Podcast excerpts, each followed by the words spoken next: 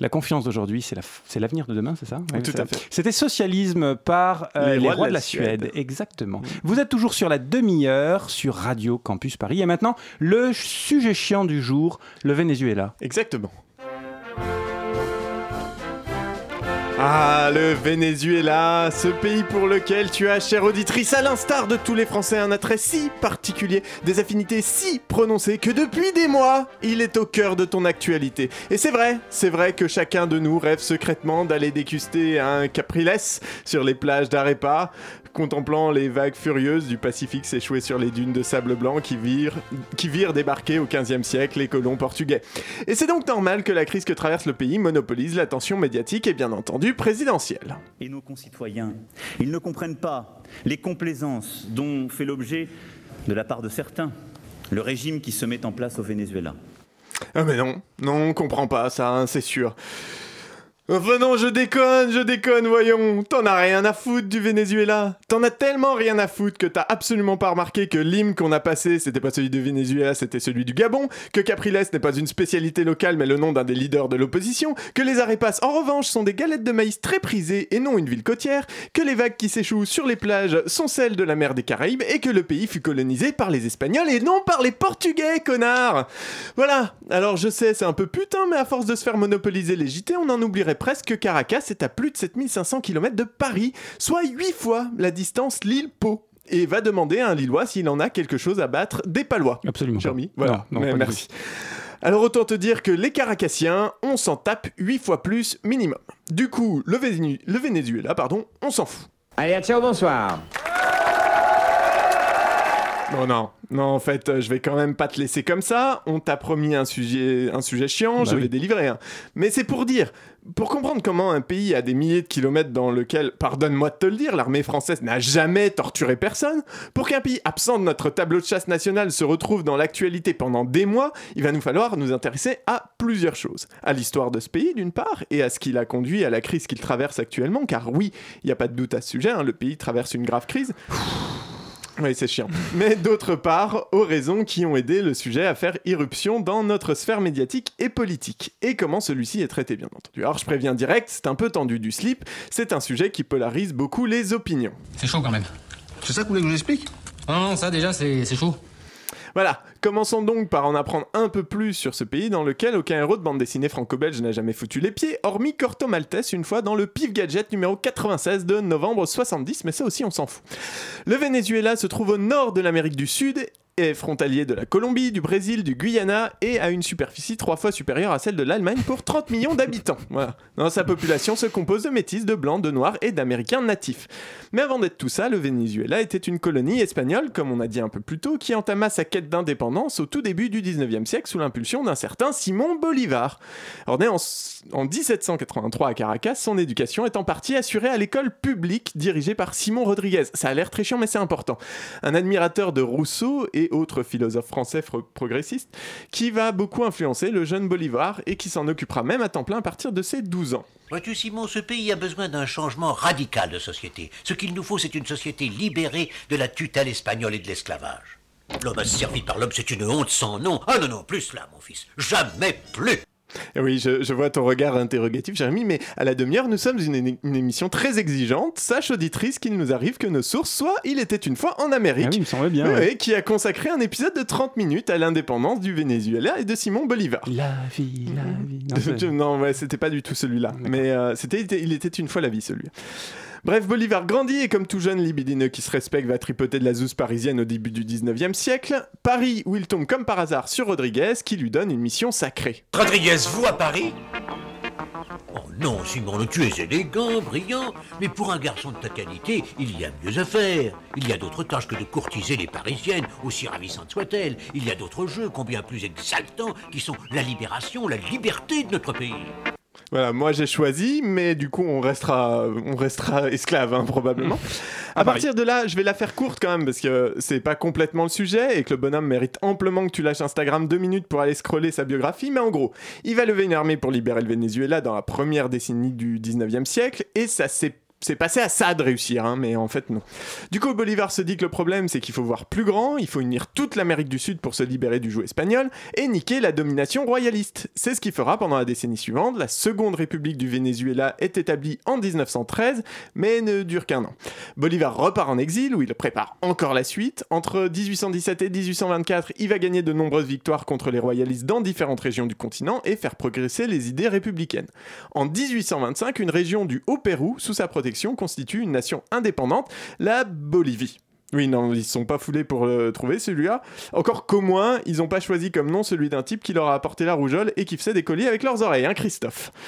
Bolivar rédige un projet de constitution qu'il considère applicable à tous les autres pays libérés. Il rédige également de nombreux décrets orientés vers la réforme sociale, hein, dans le but de protéger les indigènes, favoriser l'éducation en organisant notamment des écoles et des universités, construire des routes, développer le commerce et l'agriculture. En un mot, mettre en place le progrès, qui était son objectif principal. Hein. La guerre n'a été qu'un moyen pour obtenir l'indépendance, pour commencer ensuite sa véritable révolution. Sauf que... Bah, Simon Bolivar s'est éparpillé à courir titre, honneur, gloire, et de ce fait, les bases de son pouvoir n'étant pas assurées, il a suscité autour de lui des Brutus. À la mort à 47 ans de celui qui voulait en être le grand fédérateur, l'Amérique latine, ce grand continent, comptera 16 pays. Voilà, pour ceux qui n'ont pas suivi en cours d'histoire, des Brutus, ça veut dire des traîtres.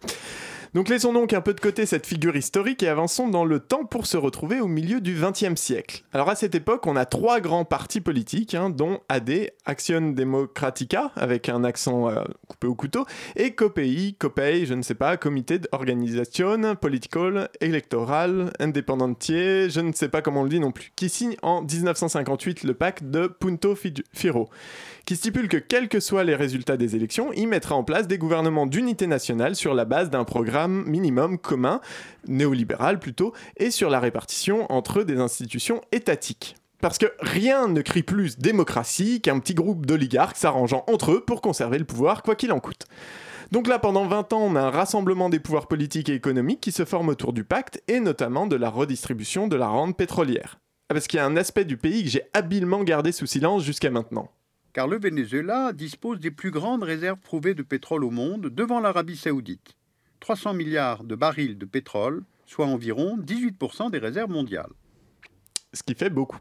Alors pareil, je suis obligé de faire un peu vite, mais tâche de garder en tête ces quelques points. Avant 1976, ce sont des entreprises privées qui se chargent de l'exploitation. Et cette année-là, le gouvernement nationalise l'industrie pétrolière vénézuélienne et fonde PD, PDVSA. Celle-ci devient une sorte d'État dans l'État hein, qui redistribue ses rentes à une fraction de la population, excluant un nombre considérable de travailleurs, paysans et groupes marginaux. Et ça va durer un certain temps comme ça. Le pétrole qui fit la fortune du Venezuela fit surtout celle de quelques familles, 4% de la population qui détiennent 90% des richesses. La corruption érigée en système un pouvoir que depuis 40 ans, depuis la fin de la dictature, se partagent à tour de rôle politiciens de centre droit, puis d'autres de centre gauche. La criminalité qui ne cesse de grimper. Dans ce pays où 8 personnes sur 10 vivent désormais sous le seuil de pauvreté, où les bidonvilles grossissent chaque jour de nouveaux arrivants, le discours volontiers populiste d'Hugo Chavez rencontre d'autant plus d'écho que beaucoup ont la certitude de n'avoir plus rien à perdre. Ah, on entend Chavez. La voix est positive. La voix, la voix est très. ça, fait, ça fait du bien. Euh, donc, avant de parler de Chavez, entre-temps, il y a quand même une longue crise politique et économique. Hein. La rente pétrolière chute, comme ça a été dit. Les principaux partis sont des machines à gagner des élections corrompues et isolées de leur base populaire. L'AD est au pouvoir à la fin des années 80, lorsqu'ont lieu des protestations massives connues sous le nom de Caracazo. Bon, ben révolte donc la population décide de prendre son destin en main et le 27 février 1988, elle marche sur Caracas. Ça fait plaisir. Le gouvernement fait alors tirer sur les manifestants, instaure l'état d'urgence, suspend les libertés constitutionnelles, militarise la ville et annonce officiellement 300 décès, tandis que l'on découvrira plus tard des charniers faisant monter ce chiffre à plus de 3000 personnes abattues par les autorités. Ça fait pas plaisir. S'ensuit alors l'élection du premier président hors pacte de Punto Firo, hein, celui qui a rassemblé les forces de droite et de gauche sous un programme anti-néolibéral justement. C'était plutôt bien parti, sauf que lors de son mandat, il met en place, sous l'impulsion du FMI, l'Injada Venezuela. Alors c'est une série de mesures d'austérité visant à réduire les aides sociales, à mettre en place la dévaluation de la monnaie, qui a pour effet de baisser le prix du pétrole à l'export, hein, un exemple comme ça au hasard, et l'ouverture aux intérêts privés de l'industrie pétrolière. Mais du coup... Euh, Tentative de coup d'État en 92 à laquelle participe un certain Hugo Chavez, militaire issu d'un milieu populaire qui, après deux ans d'emprisonnement, reviendra sur la scène politique et fondera un parti qui lui permettra d'arriver au pouvoir en 98, le Movimiento Quinta Republica, mouvement de la 5ème République. Et c'est là que commence le projet ambitieux et plein d'espérance du chavisme. La révolution bolivarienne, en référence à, et c'est là où on va voir si tu suis, auditrice, Simon Bolivar. Alors en quoi consiste cette révolution bolivarienne? Sur le plan institutionnel, le pays est renommé République bolivarienne du Venezuela. Une nouvelle constitution est adoptée, introduisant des mécanismes de la démocratie participative. Sur le plan social, le plan Bolivar 2000 est mis en place pour améliorer les conditions de vie de la population. On observe alors au Venezuela une réduction de la pauvreté, la part de la population pauvre passe de 49% en 1999 à 28% en 2010, une hausse du taux de scolarisation, notamment dans le secondaire, qui passe de 48% à 72%, et une hausse du PIB par habitant, qui est passé de 14 200 dollars à 16 500 dollars. Voilà, tu t'es pas endormi devant cet exposé sous l'exomile T'avais vraiment promis un sujet chiant. Hein. J'avais promis, bah du coup, il en fallait un petit peu.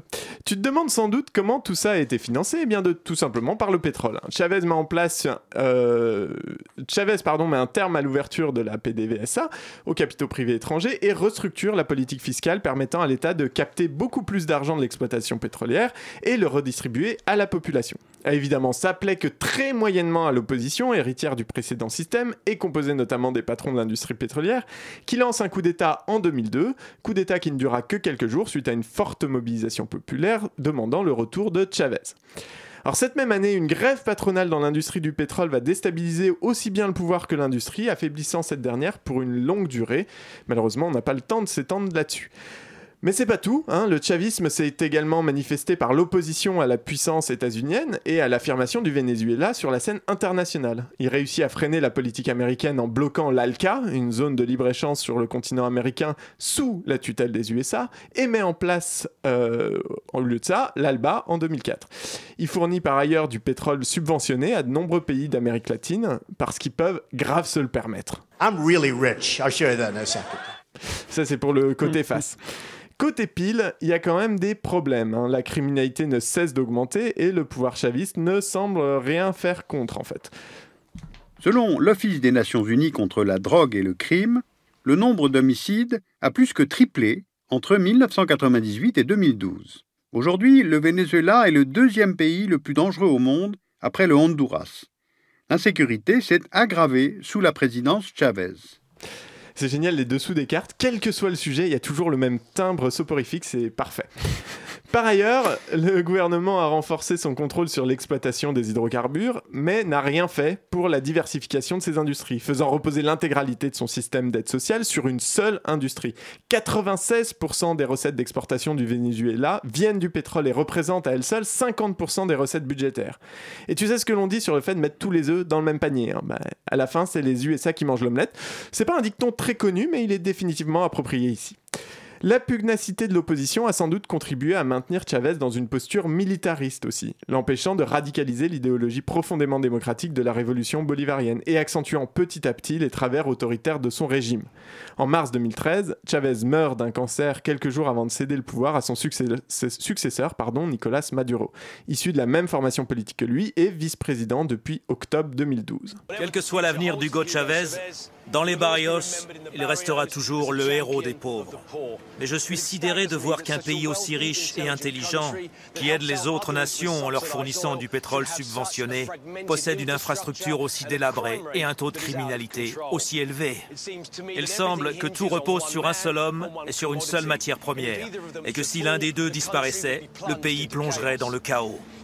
Et on y arrive finalement, à, l'après Chavez, la crise qui préoccupe les médias et politiques français ces derniers temps. Et là, effectivement, bah, c'est le chaos. La chute dramatique du prix du baril de pétrole plombe la rente pétrolière du Venezuela. Le gouvernement peine alors à maintenir ses programmes de redistribution. Parallèlement, Maduro a renforcé la, la militarisation de l'État, sans doute parce que lui-même n'est pas issu de l'armée. L'opposition, qui avait été largement affaiblie suite au coup d'État raté de 2002, se réorganise et se durcit, appelant même lors de manifestations contre Maduro à l'intervention de pays extérieurs pour renverser le gouvernement. C'est en 2014 que tout commence à vraiment partir en vrille. Les manifestations sont de plus en plus violentes, les mobilisations comptent toutes des morts, aussi bien du côté policier que du côté des manifestants. Rappelons toutefois que ces mouvements sont entre autres à l'initiative d'AD, qui en 89 avait fait réprimer dans le sang de telles, en 88 pardon, avait fait réprimer dans le sang de telles manifestations populaires. Précédemment cantonnée aux classes moyennes et supérieures et globalement à la population blanche du pays, la révolte s'immisce petit à petit dans les classes populaires, la crise humanitaire venant fragiliser le socle de soutien dont bénéficiait Maduro en souvenir de Chavez. La situation aujourd'hui est très préoccupante, le prix des aliments s'envole, la population a perdu en moyenne 8 kg par personne et on manque énormément de médicaments. Fin 2015, l'opposition remporte une immense victoire en s'accaparant la majorité à l'Assemblée nationale. 23 0 C'est la piquette, Jack Tu sais pas jouer, Jack T'es mauvais depuis, les traits autoritaires de Maduro ne cessent de s'accentuer. Des soupçons de fraude électorale lors des législatives lui permettent de ne pas reconnaître l'autorité du Parlement et les manifestations sont aussi violentes que violemment matées, faisant des dizaines de morts du côté civil comme policier. Et là, perspicace auditrice, tu vas me dire oui, mais ça, y en a partout dans le monde, ça fait des plombes que je t'écoute et je vois toujours pas le rapport avec le schmilblick. Et tu as raison. Hein. Le rapport, c'est qu'au beau milieu de la campagne présidentielle française, un mouvement populaire ne cachant pas son intérêt pour les idées de la révolution bolivarienne et représenté par Jean-Luc Mélenchon fait un bond inattendu dans les sondages. Et maintenant, où en est-il? À combien d'unités s'élève sa force de combat? Elle est largement au-delà des 8000. C'est pas possible et c'est si c'est possible, et c'est là que tout à coup on commence à poser des questions sur le Venezuela aux représentants de ce mouvement qu'on n'avait pas vu venir. France ne reste pas seule, puisque chapitre 62, nous adhérons à l'alliance bolivarienne, dont les principaux pays membres sont Cuba et le Venezuela, et les pays observateurs, la Russie et l'Iran. Mais vraiment, hein, on insiste. Alors ça, l'alliance bolivarienne, faut avouer, fallait y penser. Hein. C'est sûr. Euh, bien vu. J'ai pas regardé précisément ce point 62. Vous êtes en train de. Euh, Avec l'Iran. C'est moche quand même. Hein. Ah bah oui Oh c'est moche Sans doute pas autant que les 15 accords qui existent déjà entre la France et l'Iran, dont des accords commerciaux et culturels, hein, mais ça, qui s'en soucient de ça. Non, c'est pas nouveau, hein. Euh, Corbyn, Tsipiras, Iglesias, tous représentants euh, d'une certaine gauche en Europe et s'étant prononcés en faveur de Chavez à un moment ou à un autre, se sont vus attaqués sur ce sujet. Or, dès lors que la majorité des médias et le pouvoir politique imposent une vision manichéenne de la situation, Maduro est un dictateur, l'opposition c'est les gentils, oubliant que l'histoire n'est jamais noire ou blanche mais une infinie variation grisâtre, ça devient difficile de tenir des positions favorables aux intentions initiales du régime. Pourtant, et pardon pour le point Godwin, mais Hitler était végétarien et a génocidé des millions de juifs. Bon, est-ce que pour ça, on devrait critiquer quiconque souligne qu'Hitler était végétarien comme un point positif? Moi qui suis végétarien, je bute pas des juifs. Enfin, pas plus que n'importe qui, quoi. Au Venezuela, euh, Alexis Corbière, ce sont vos amis qui gouvernent? Expression utilisée par euh, Jean-Luc Mélenchon samedi. C'est indiscutablement un gouvernement qui est l'héritier de ce qu'avait fait Hugo Chavez, qui avait profité à partir de la fin des années 90, euh, début 2000, qui était un bouleversement total dans la vie du Venezuela, d'utiliser la manne pétrolière pour faire reculer l'analphabétisme, l'accès à la santé, etc. Donc il y a une œuvre sociale, que vous le vouliez ou non. Et c'est là que le bas blesse, hein, l'instrumentalisation permanente de la situation vénézuélienne pour tenter de déstabiliser un mouvement populaire en France. On brandit la proposition d'adhésion à l'ALBA comme une hérésie, alors qu'une dizaine de traités lient la France au Venezuela, dont certains signés sous le gouvernement précédent auquel appartenait déjà Emmanuel Macron. L'hypocrisie qui consiste à pointer du doigt les références politiques de ses adversaires quand la France est comme cul et chemise avec des régimes factuellement tout aussi discutables, hein, prenons l'Arabie saoudite au hasard, la pauvreté ne cesse d'augmenter, la démocratie là-bas est aussi fréquente que les tempêtes de neige. Quant aux velléités interventionnistes pardon, américaines, elles ne sont pas une excuse, par contre, pour soutenir aveuglément un régime dont la dérive autoritaire ne fait pas de doute.